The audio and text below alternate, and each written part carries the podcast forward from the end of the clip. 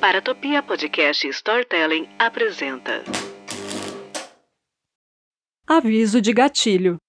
Este podcast trata de temas sensíveis como morte, abuso, estupro, incesto e suicídio, não sendo indicado para todos os públicos.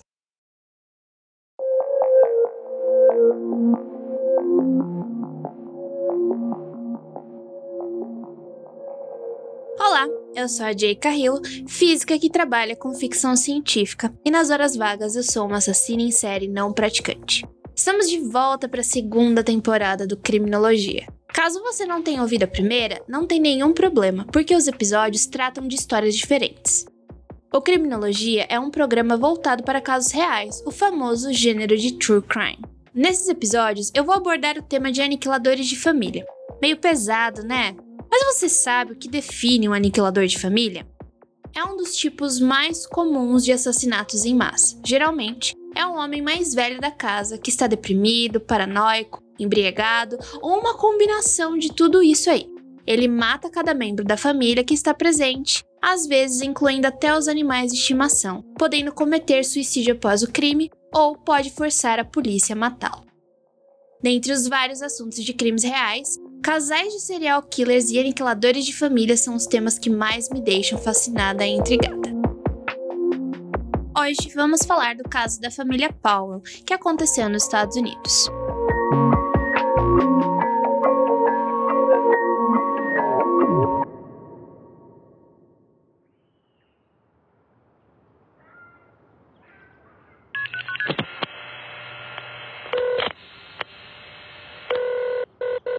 Me supervisiono. Sou a supervisora de uma visita supervisionada.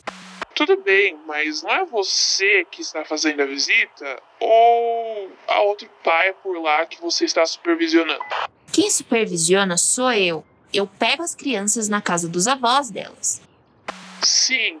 Então quem visita as crianças? Josh Powell. Ok, então você deveria estar lá para supervisionar a visita de Josh Powell com as crianças? Sim, isso mesmo. Ele é o marido da Susan Powell, que está desaparecida. Esse é um caso de extrema importância. Como ele conseguiu acesso às crianças antes de você chegar lá? Eu estava logo atrás dele, a um passo. Então, eles entraram na casa e ele fechou a porta com você do lado de fora? Sim, ele fechou a porta bem na minha cara. Tudo bem, agora tá claro. Qual agência você trabalha? Na rede de recursos de acolhimento familiar. E as crianças já estão lá com ele aproximadamente 10 minutos. E ele sabe que essa é uma visita supervisionada. Quantas crianças são? Duas, Braden tem 5 e Charlie tem 7. E o sobrenome do pai? Powell. P-O-W-E-L-L. Dois L's? Dois L's no final de Powell?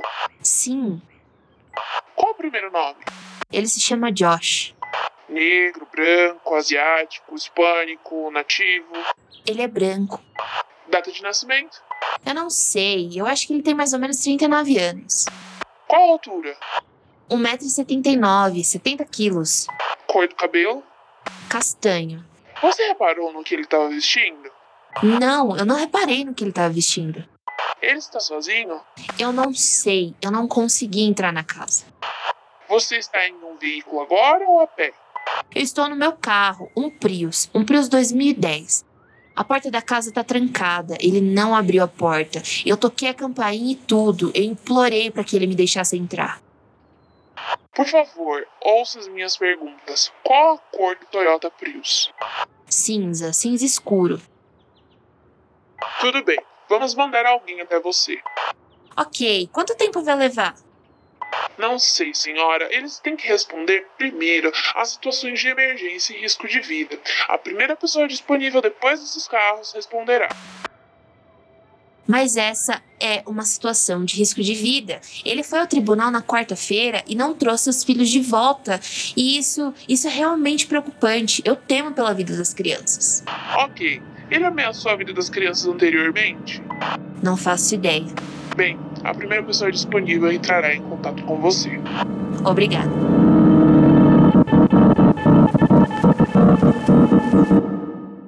Logo depois, a casa explodiu.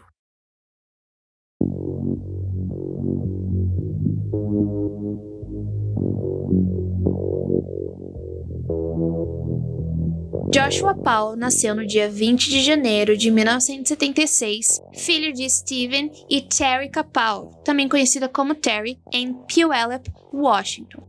Os pais de Josh tiveram um casamento bem problemático. Isso porque Stephen não estava muito feliz com a Igreja de Jesus Cristo dos Santos dos Últimos Dias, uma vez que ele queria se tornar poligâmico e adicionar uma nova esposa à família. A Igreja de Jesus Cristo dos Santos dos Últimos Dias é muitas vezes conhecida por suas siglas, só que eu percebi que os integrantes eles não gostam muito dessa denominação. Ela é uma igreja cristã não trinitária, que é uma forma de cristianismo que rejeita a doutrina cristã dominante, que é a Trindade, a crença de que Deus é três pessoas coeternas, iguais, unidas em um único ser ou essência. Eles se consideram como a restauração da igreja original fundada por Jesus Cristo, e sua sede fica ali nos Estados Unidos, em Salt Lake City, em Utah. Mas criaram congregações e construíram templos em todo o mundo.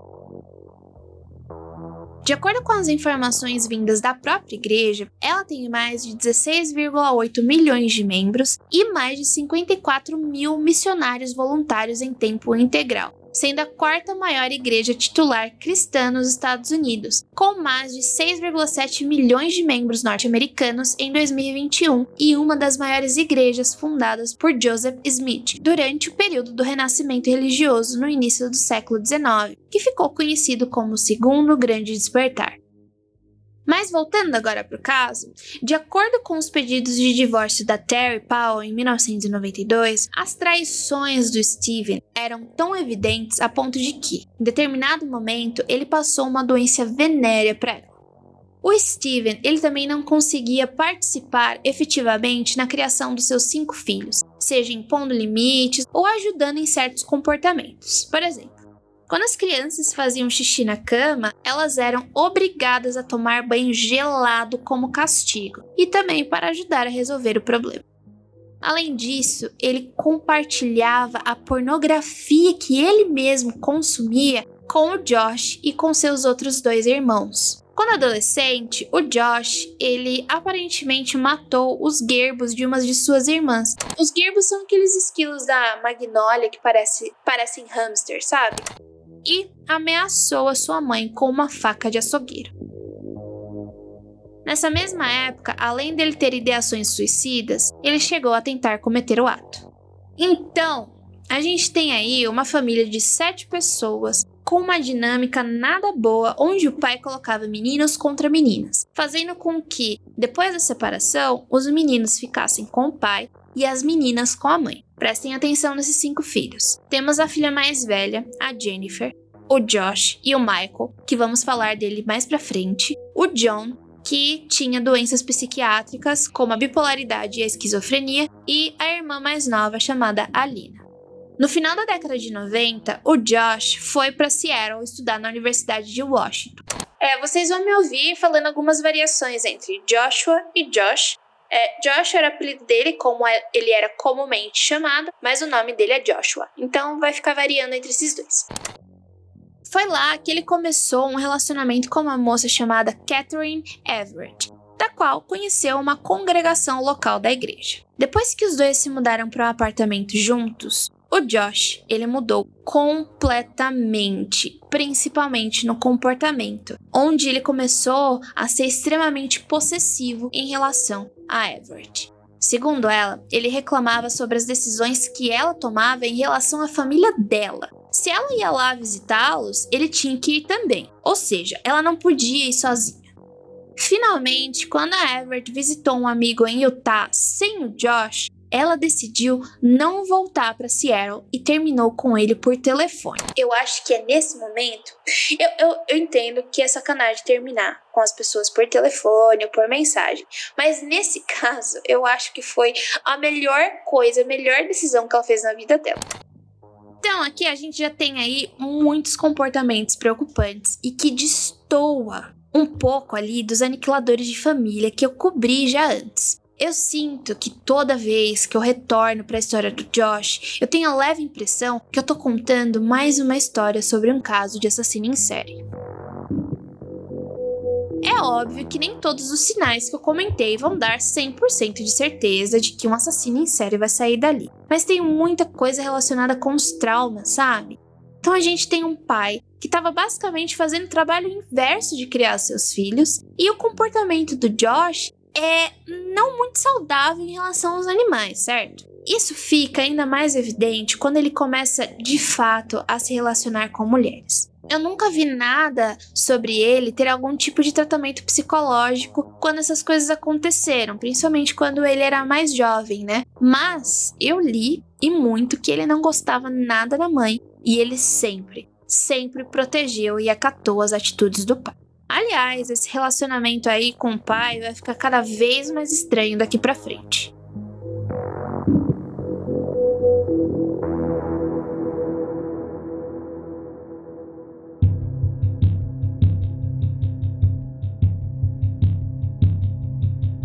Joshua conheceu Susan Cox durante um jantar que ele mesmo deu em seu próprio apartamento em novembro de 2000. Ela era uma colega de classe em seu curso de religião da igreja que eles participavam. Nascida em 16 de outubro de 1981 em Alamogordo, Novo México, Susan foi criada em Puyallup, Washington. Aos 18 anos, estudava cosmetologia quando conheceu Josh Powell. Ela era uma pessoa muito dedicada à igreja, extremamente alegre e animada. Os dois começaram um relacionamento e Josh, logo de cara, propôs ela em casamento, assim, coisa de dias. Eles se casaram no templo de Portland em abril de 2001 e o Josh, agora formado em negócios, trabalhou para várias empresas diferentes ao longo dos anos, enquanto a Susan, uma cosmetologista agora treinada, na verdade saiu um pouco ali da sua formação, assumindo um emprego como corretora na Wells Fargo Investments, após a mudança da família para West Valley City, em Utah, um subúrbio de Salt Lake City.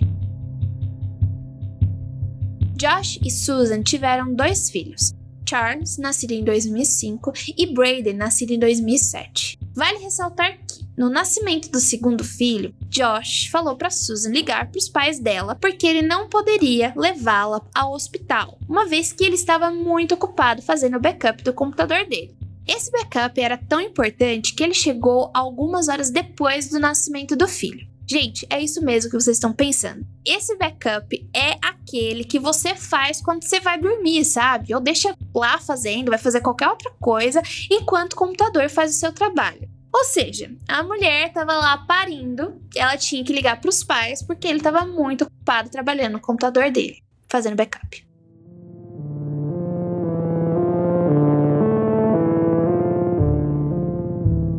Por um breve período após o casamento, o Josh e a Susan viveram na casa do Steven Powell em South Hill, Washington. Isso mesmo, gente, o Steven Powell é o pai do Josh.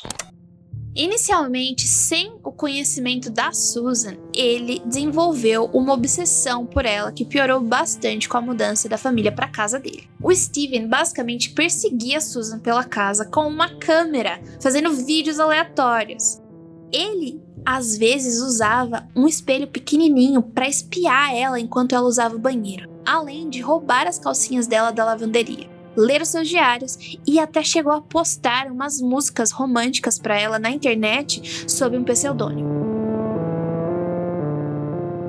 Em 2003, Steven confessou seus sentimentos amorosos, que eu acho uma coisa muito fofa, né? Para se chamar da obsessão que ele tinha por ela. Ele era basicamente um stalker da Nora. E a Susan claramente rejeitou. Para adicionar mais uma pitada de bizarrice a esse acontecimento, tudo isso foi capturado pelo microfone da câmera de Steven. Isso mesmo, ele gravou toda a situação. Por conta disso e da pressão que a Susan estava sentindo, finalmente a família Paul se mudou para fora do estado, justamente para que ela pudesse se distanciar do sogro.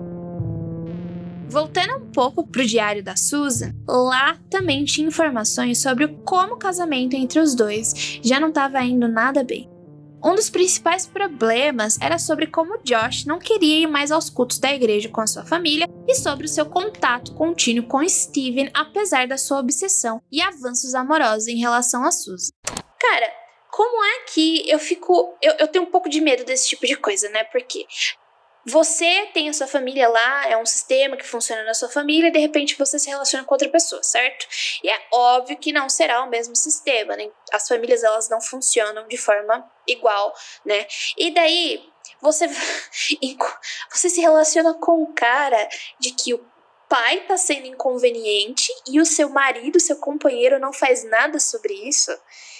Eu eu ficaria muito, muito assustada com essa situação, sério. A Susan, coitada da Susan. Só que na realidade, o Josh, ele não era assim uma das pessoas mais calmas do universo. Ele não abusava fisicamente da Susan ou dos garotos, mas ele gritava muito, quebrava coisas, esmurrava paredes. Red flag, red flag, red flag que entra né, na categoria de violência psicológica e moral. Continua sendo aí avisos de que algo está muito errado. Os amigos da Susan também comentavam sobre o comportamento extremamente controlador do Josh em relação a tudo e como os dois quase nunca se tocavam. Falavam também dos hábitos extravagantes do Josh, que entrou com um pedido de falência em 2007, declarando mais de 20 mil dólares em dívidas. Mas, apesar dele gastar muito, você pode ter certeza de que não era com a própria família. Na realidade, a Susan era proibida de dirigir o carro ou até mesmo de comprar roupas, porque o marido só deixava ela gastar 100 dólares por semana. Se você acha que são 100 dólares para ela gastar com o que ela quisesse, não, eram 100 dólares para ela gastar na comida da casa. Para vocês terem uma ideia, para ela poder ir trabalhar, ela ia de bicicleta, pedalando aí quase 12 quilômetros para chegar no serviço. Tinha também um rumor de que, na verdade, ela era obrigada a tricotar as suas próprias meias, porque ele achava frívolo demais gastar com isso. E eu nem vou comentar muito sobre a restrição de comida, principalmente com as crianças, a ponto de fazer a Susan pedir comida para os seus amigos e colegas porque os garotos estavam passando fome. E como a gente já teve o episódio da família Hart, que a gente aborda, né, um pouco sobre esse assunto, sobre abusadores e pessoas que são extremamente controladoras, vai ficar por isso mesmo por aqui hoje.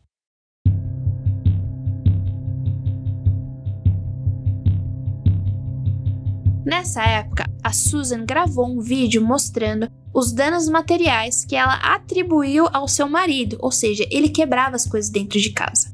E ela escreveu um testamento secreto que incluía as seguintes declarações: abre aspas. Quero documentar que existem graves dificuldades em nosso casamento. E, se eu morrer, pode não ser um acidente, mesmo que pareça um. Fecha aspas. Vocês podem até estar me perguntando por que, que ela não se separou ou algo assim. Primeiro que, quando você tá em um relacionamento tóxico, seja ele um relacionamento é, romântico, um relacionamento entre a sua empresa, ou até entre amigos mesmo, você não entende quais são suas opções ali. Porque a sua realidade é aquela. Você não conhece nada além daquilo. E aqui a religião, ela tem sua parcela de culpa, porque por conta dela, a Susan, ela não acreditava que o divórcio era uma boa alternativa. Na realidade, ela tinha que fazer dar certo. Ela que tinha que dar um jeito. Só que as coisas ficaram tão ruins que existem relatos dela procurando seus direitos legais em um possível divórcio. Na manhã do dia 6 de dezembro de 2009, a Susan, o Charles e o Braden foram aos cultos da igreja. No final da tarde, uma amiga da família foi até a casa deles para passar um tempinho, sabe? Eles comeram panquecas e ovos, e depois da refeição, a Susan ela se sentiu bem cansada e foi tirar uma soneca. No dia seguinte, no dia 7 de dezembro, a mãe do Josh, a Terry, né, e a irmã mais velha, a Jennifer, foram procurá-los logo depois de receberem uma ligação da creche de onde as crianças Powell ficavam, avisando que elas não tinham sido deixadas lá naquela manhã. A polícia foi chamada quando não conseguiram fazer contato nem com o Josh e nem com a Susan. Então, a polícia invadiu a casa, temendo que a família fosse vítima de um envenenamento por monóxido de carbono. Afinal, era inverno e era algo que acontecia por conta dos aquecedores dentro das casas. Eles não encontraram ninguém lá dentro, mas notaram dois ventiladores ligados e um ponto molhado no sofá. Susan também não apareceu no seu trabalho. sua bolsa, carteira e identificação foram todos encontrados na casa. Seu telefone celular foi encontrado muito mais tarde no único veículo da família, uma minivan que apenas o Josh usava e estava usando no momento. O Josh, ele foi encontrado por meio de uma ligação dessa amiga da família, sabe? Que ficou um tempinho lá com eles no dia anterior. E ele disse que tinha levado os garotos para acampar. Atenção! Ele levou as crianças para acampar em uma noite. Em uma noite de nevasca. Estamos em dezembro e nos Estados Unidos é inverno. Ninguém vai acampar com crianças de 2, 4 anos no meio da neve. Ele disse que a Susan, né, aí nessa ligação, ele disse que a Susan deveria estar no trabalho, certo? E que ele já estava voltando. O problema é que ele não volta para casa imediatamente. Na verdade, ele dirige por mais algum tempo na direção oposta. Deixa uma mensagem de voz no celular da Susan falando mais ou menos assim: Espero que tenha dado tudo certo no trabalho, tá bom? E só depois que um outro colega de trabalho dele liga de novo é que ele decide voltar. De novo, na primeira ligação da amiga da família, ela avisou que a Susan não tinha comparecido no trabalho dela. Não faz o menor sentido essa ligação dele pro celular da Susan. E piora, tá? Ao invés dele voltar direto para casa, ele vai pro trabalho da esposa e deixa outra mensagem de voz que diz mais ou menos assim: Oi, Susan, vim te buscar, tá? Tô esperando você aqui do lado de fora. Mais tarde, por volta das 5 da tarde, com todo mundo surtando procurando eles, o Josh, ele voltou para casa com os dois meninos e foi levado direto para a delegacia para ser interrogado. Ele disse que deixou a Susan dormindo em casa pouco depois da meia-noite do dia 7 de dezembro e levou seus filhos em um acampamento de Simpson Springs, no oeste de Utah, na nevasca. A polícia visitou Simpson Springs no dia 10, mas não encontrou nenhuma evidência do acampamento que Josh tinha ido. Tudo bem que vocês podem me dizer, né? Mas, pô, Jay, era uma nevasca, é óbvio que não ia ter nada lá. Mas eles falaram com os funcionários lá e assim, ninguém apareceu naquela região naquela noite. Eles também acharam suspeito que o Josh fosse levar os filhos para acampar né, em condições de neve depois da meia-noite, quando eles deveriam ir para creche, tipo, algumas horas depois, né? O Josh, ele também não tinha avisado pro chefe dele de que não iria trabalhar naquele dia. E explicou à polícia que era porque ele tinha confundido os dias, sabe? Que na verdade ele achava que era na verdade domingo e não segunda-feira. O celular da Susan foi encontrado no carro da família, do qual ele estava usando o tempo inteiro. Então ele ligou para Susan duas vezes e o celular estava no carro junto com ele. Quando foi perguntado sobre o comportamento geral da Susan, é óbvio que ele basicamente destruiu ela. Ele falou que com toda certeza ela tinha ideações suicidas, e isso é uma coisa que nunca foi comprovado nem pelos amigos da Susan e muito menos pela família dela. Ao revistar a residência dos Paul no dia 9 de dezembro, os investigadores encontraram vestígios de sangue da Susan no chão, apólices de seguro de vida da Susan por um milhão e meio de dólares e uma carta manuscrita dela expressando medo por sua vida. Os resultados do teste de DNA divulgados em 2013 mostraram, além né, da amostra de sangue da Susan, uma amostra que foi determinada como vinda de um colaborador masculino desconhecido. Em agosto de 2012, a polícia do West Valley City divulgou documentos mostrando que o Josh ele se comportou de uma forma muito suspeita depois do desaparecimento da Susan. Por exemplo, ele pegou todo o dinheiro das contas da aposentadoria dela, cancelou as sessões regulares de quiropraxia dela e retirou os filhos da creche. Ele também já tinha comentado com os colegas de trabalho sobre como esconder um corpo em uma mina abandonada no deserto de Utah. E, durante toda a investigação do carro e da casa, ao invés dele ficar ali esperando, ele alugou um carro e sumiu por quase 20 horas. Adivinha quem também sumiu durante esse tempo? O pai do Josh. Ele não compareceu ao trabalho e o seu celular passou todo esse tempo desligado. A polícia entrevistou o filho mais velho do casal, o Charlie, que confirmou a viagem para o acampamento, mesma história do pai. Só que, ao contrário de Josh, ele disse que a Susan tinha sim ido com eles, só que ela não voltou com todo mundo. Semanas depois do seu desaparecimento, um professor declarou que Charlie havia afirmado que a sua mãe estava morta. E quando os pais da Susan, que se chamam Chuck e Judy Cox, foram na creche dos garotos vários meses depois do desaparecimento dela, os professores de Braden, que é o filho mais novo, afirmaram que ele desenhou uma van com três pessoas falando assim: a mamãe estava no porta-malas. Os investigadores decidiram interrogar Josh mais uma vez e intimaram todas as filmagens e entrevistas exibidas e não transmitidas de estações de televisão local. Mas no dia 14 de dezembro, o Josh ele contratou um advogado em conexão com a investigação, tornando-se cada vez menos cooperativo em relação ao caso. No dia 24, ele finalmente foi considerado uma pessoa de interesse no desaparecimento de sua esposa. Depois do ano novo, ele voltou com seu irmão Michael para embalar os pertences da família, indicando aí que ele estava se mudando permanentemente do local.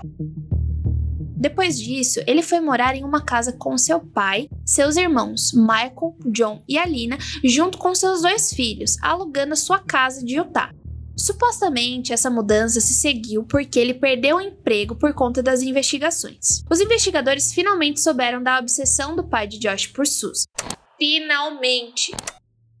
Imagens de computador apreendidas em sua casa em 2010 revelaram 4.500 imagens de Susan tiradas sem o seu consentimento, incluindo trechos onde Steven foca em partes específicas de seu corpo. Tudo muito ruim até aqui, certo? Nada que não possa piorar. Eu simplesmente detesto, detesto toda a família Paul. E eu fico chocada como o pai e os irmãos podem ser tão ruins e sem caráter. Logo depois, o site susanpaul.org foi lançado. Esse era um site oficial de Susan Paul, entre muitas aspas, tá? Que possuía postagem anônimas defendendo Josh como uma vítima de uma campanha de difamação pela família de Susan e sua irmã Jennifer. Sim, uma das irmãs acreditava muito que o Josh, o pai e o irmão mais novo estavam todos envolvidos nesse caso. E claro, ele também acusava que a igreja estava tentando difamar ele. Postagens adicionais também especularam que o desaparecimento da Susan estava ligado ao desaparecimento de um homem chamado Steven Kotcher, um ex-jornalista que desapareceu na mesma semana que a Susan e que os dois fugiram para o Brasil juntos, além de afirmar que Susan era uma pessoa promíscua porque sempre, sempre aceitou os avanços românticos bizarros do seu sogro. Ok, Nada aqui faz o menor sentido. Parece uma tentativa desesperada de fazer com que os investigadores olhem para o outro lado da maneira mais estúpida possível. Esse jornalista tinha sido notícia perto do desaparecimento da Susan, então por que não ligar as duas coisas, não é mesmo? Essas informações tiradas do pareciam muito com o que Josh e Steven falavam de Susan. Então há suspeitas de que foram eles que criaram o site, já que os dois homens alegavam que Susan tinha abandonado sua família por conta de uma doença psiquiátrica e que ela estava saindo com outro homem. Depois de uma batida policial em sua casa um ano depois, tanto Josh quanto Steven falaram com a mídia sobre os diários que Susan teria escrito sobre o relacionamento entre Steven e ela. Steven afirmou que os dois estavam secretamente apaixonados antes de seu desaparecimento e comentou sobre o conteúdo dos diários, que por sinal foram escritos quando a Susan era adolescente, em uma tentativa disso tudo se tornar evidência para apoiar a teoria de que ela era mentalmente instável e poderia ter fugido com outra pessoa um juiz emitiu uma liminar permanente proibindo Josh e Steven de publicar qualquer material dos diários de Susan, ordenando que a dupla devolvesse ou destruísse tudo que já tivesse sido publicado. A família de Susan nunca aceitou essas alegações, afirmando que elas não tinham respaldo algum por nenhuma evidência, fazendo com que as relações entre e dentro das famílias Paul e Cox se tornassem cada vez mais hostis.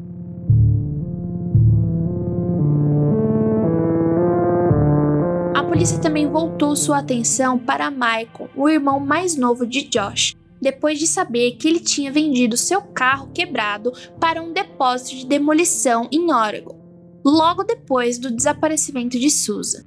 Isso porque, quando a Susan desapareceu, o Michael e a Alina, que é uma das irmãs do Josh também, a irmã mais nova do Josh, foram ficar com os garotos e ajudar Josh, certo? Eles ficaram lá por cerca de duas semanas.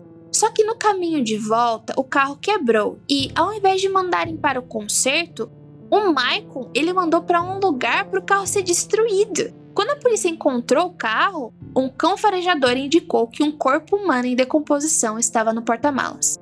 Testes de DNA no carro se mostraram inconclusivos.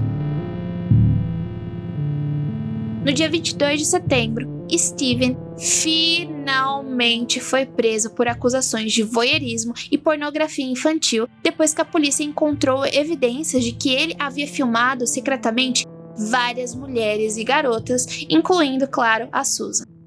Chuck Cox, o pai da Susan, pediu então a custódia dos garotos no dia seguinte à prisão de Steven. Afinal de contas, né? Eles estavam vivendo com o avô, com o Steven.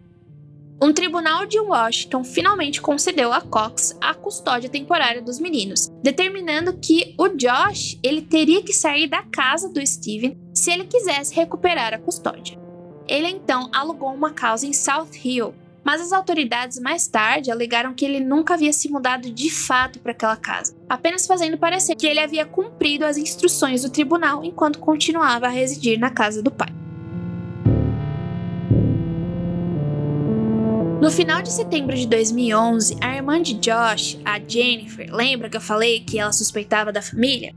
Afirmou de vez que acreditava que o Josh era sim responsável pelo desaparecimento da sua esposa, a ponto de se oferecer à polícia para arrancar uma confissão do seu irmão. Mesmo assim, ele não disse nada que o incriminasse.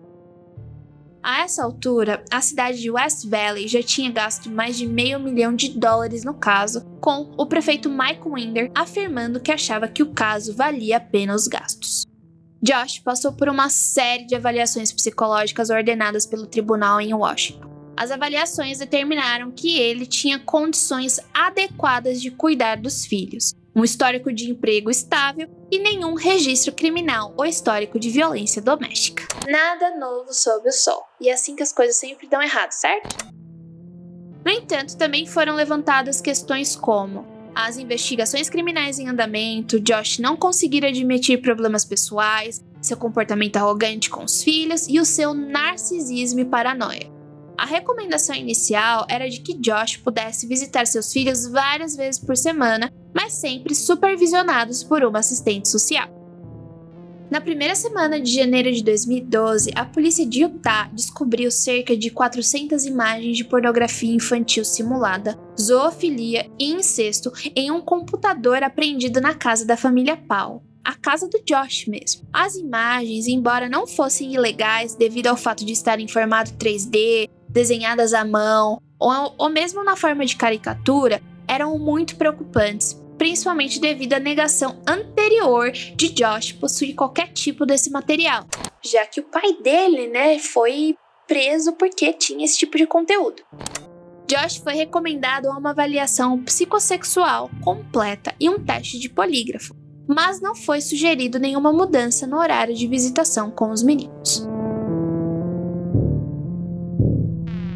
Enquanto isso, Michael ele criou uma página no Google Sites que dizia que os pais da Susan estavam abusando e negligenciando os meninos junto com as autoridades, né, do bem-estar infantil e que a polícia de West Valley City havia manipulado mal a investigação sobre o desaparecimento da Susan, além de estar assediando Josh. Os advogados da família Cox contestaram as alegações e o Google foi obrigado a remover esse site após alguns dias devido às violações dos termos de uso.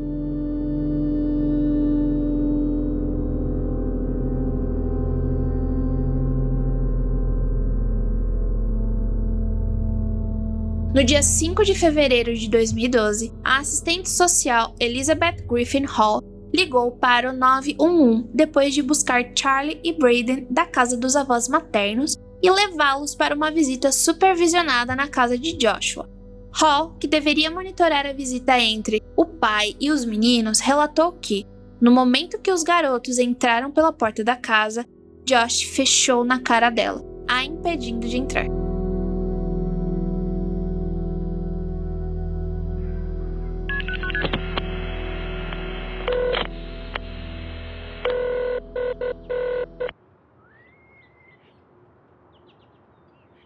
Bom dia.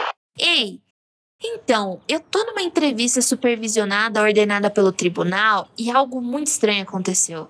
As crianças entraram na casa e o pai, o pai biológico, seu nome é Josh Powell, não me deixa entrar. O que eu devo fazer? Qual é o endereço? É 8119. Não sei qual é o endereço. Ok, essa informação é muito importante para que a gente possa seguir. Me desculpe, só um minuto. Deixa eu entrar no meu carro e ver se eu consigo encontrá-lo. Nada disso aconteceu antes nessas visitas, então eu tô realmente assustada e eu posso ouvir uma das crianças chorando, mas ele ainda não me deixou entrar. Ok, só um minuto, eu tenho aqui. Você não pode me encontrar por GPS? Não. Ok, é, eu ainda não consigo encontrar o endereço, mas acho que preciso de ajuda imediatamente. Ele está meio encrencado com o Departamento de Serviços Sociais e de Saúde e os serviços de proteção à criança estão envolvidos. E isso é a coisa mais maluca que já me aconteceu. Ele olhou diretamente nos meus olhos e fechou a porta na minha cara. Ei, você tá aí? Sim, senhora, só estou esperando para saber onde você está. Ok. Nesse momento ela dá o endereço e eu gostaria de sair logo daqui, porque eu tô sentindo cheiro de gasolina e ele não me deixa entrar. Você quer sair daí porque tá sentindo cheiro de gasolina, mas ele não deixa. Ele não me deixa entrar.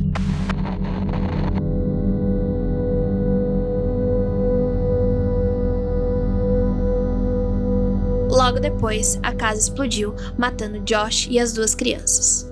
As autoridades locais trataram o caso como um duplo homicídio-suicídio, dizendo que o ato parecia ter sido deliberado. Após uma investigação relativamente breve, as autoridades confirmaram que realmente a explosão foi intencionalmente planejada. A causa oficial da morte de Josh e dos dois meninos foi determinada como envenenamento por monóxido de carbono. Só que daí é que vem a reviravolta. O legista afirmou que as duas crianças tiveram ferimentos significativos na cabeça e no pescoço por um objeto cortante, e uma machadinha foi recuperada perto do corpo de Josh. Então, o que a polícia acredita é que ele atacou os meninos com a machadinha, mas eles sobreviveram, morrendo apenas por conta da fumaça. A investigação do incêndio também encontrou duas latas de quase 20 litros de gasolina no local, bem como evidências de que a gasolina havia sido espalhada por toda a casa. Amigos e parentes de Josh disseram às autoridades que ele tinha mandado diversos e-mails minutos antes do incidente para se despedir. Os registros também mostraram que Josh havia sacado 7 mil dólares de sua conta bancária, doado os brinquedos e livros dos seus filhos para instituições de caridade locais no dia anterior à explosão, e também nomeou Michael, seu irmão mais novo, como principal beneficiário de sua pólice de seguro de vida. Charles e Braden foram enterrados no cemitério de Woodbine, que também possui um memorial para sua mãe. Os restos mortais de Josh foram cremados.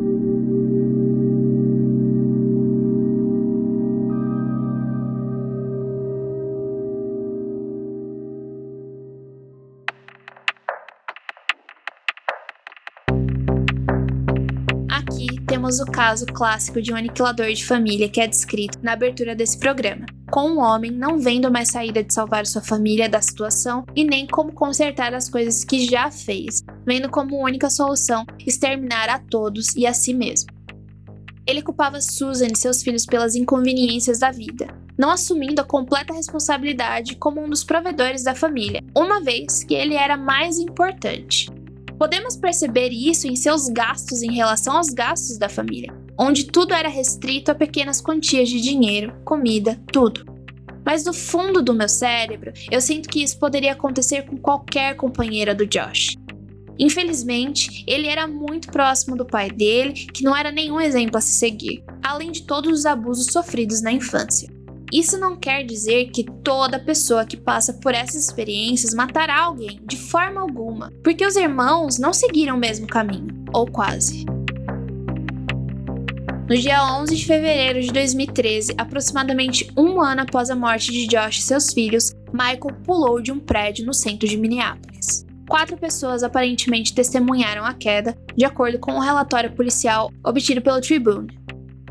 Ele caiu em uma calçada ao lado do prédio e morreu imediatamente. Antes de se mudar para Minnesota, Michael Powell concorreu sem sucesso a um assento de representante estadual no Distrito 2 do estado de Washington. Em 2008, atuou como delegado da Convenção Nacional Democrata para Barack Obama. Ele serviu cinco anos no Exército dos Estados Unidos como analista de sinais e coletor de inteligência humana e era sargento quando foi dispensado com honras em 2007. Se formou no Defense Language Institute e era fluente em coreano, obtendo um diploma de bacharel em estudos asiáticos com foco em coreano na Universidade de Washington. A polícia tinha questionado Michael diversas vezes em 2012 depois de descobrir o carro dele abandonado em um local de desmanche em Oregon. Na época, o Michael ele foi muito evasivo sobre por que deixou o carro para ser desmontado e não levou para o conserto, né? Desde então, as autoridades de Utah disseram acreditar que Josh e Michael foram os reais atuantes no assassinato de Susan.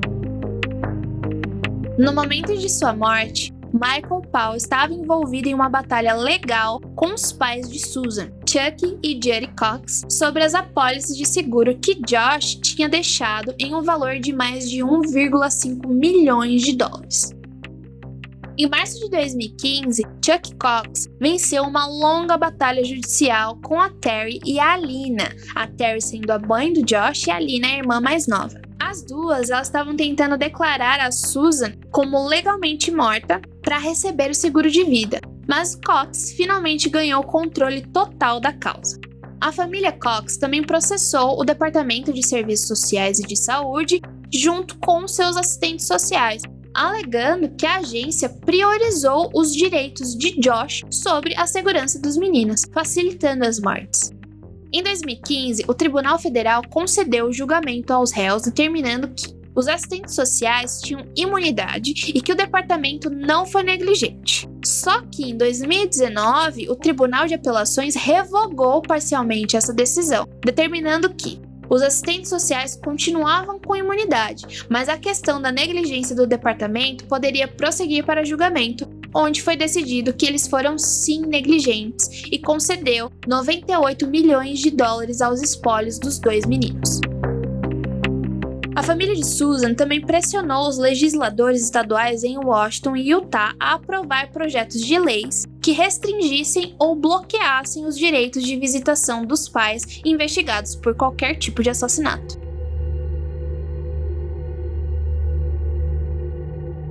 Quando as autoridades notificaram Steven, que ainda estava na prisão, sobre as mortes de seu filho e seus netos, ele não pareceu nadica chateado com a notícia mas ele estava muito bravo que as autoridades não o avisaram antes. Duas semanas depois, ele invocou seu direito de quinta emenda de não responder perguntas sobre o desaparecimento da Susan, sendo que a família Cox acredita sim que Steven sabia o que realmente aconteceu com a sua filha. Ele foi libertado da prisão no dia 11 de julho de 2017, depois de cumprir um total de sete anos após suas condenações, morrendo quase um ano depois de causas naturais em Tacoma, Washington, acabando totalmente com as chances de alguém contar a história real do que aconteceu com Susan, que só tinha 25 anos na época ela continua como uma pessoa desaparecida, mas dado o destino de seus filhos, acredita-se que ela foi assassinada por seu marido Josh.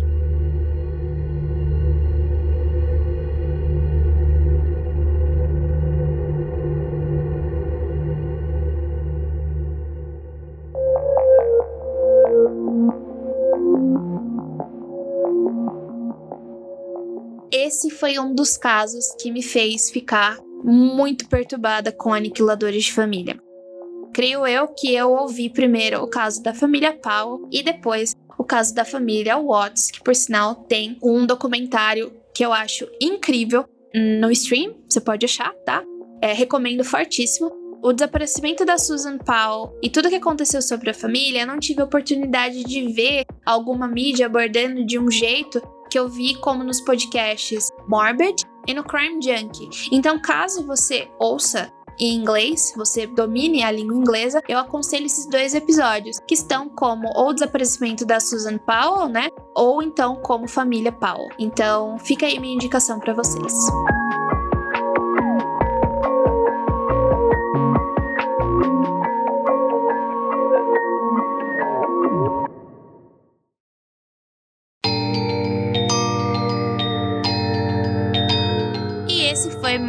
Episódio do Criminologia Aniquiladores de Família, uma produção para a Topia.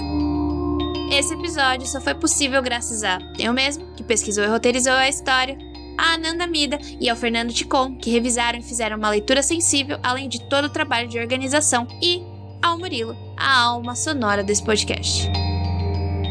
Esse projeto é independente e só é possível graças à contribuição de vocês. Se você quiser incentivar esse e mais projetos, entre em apoia.se barra confidencial. E com uma assinatura de 5 reais por mês, você já ajuda a gente pra caramba. E é isso, nos vemos na semana que vem.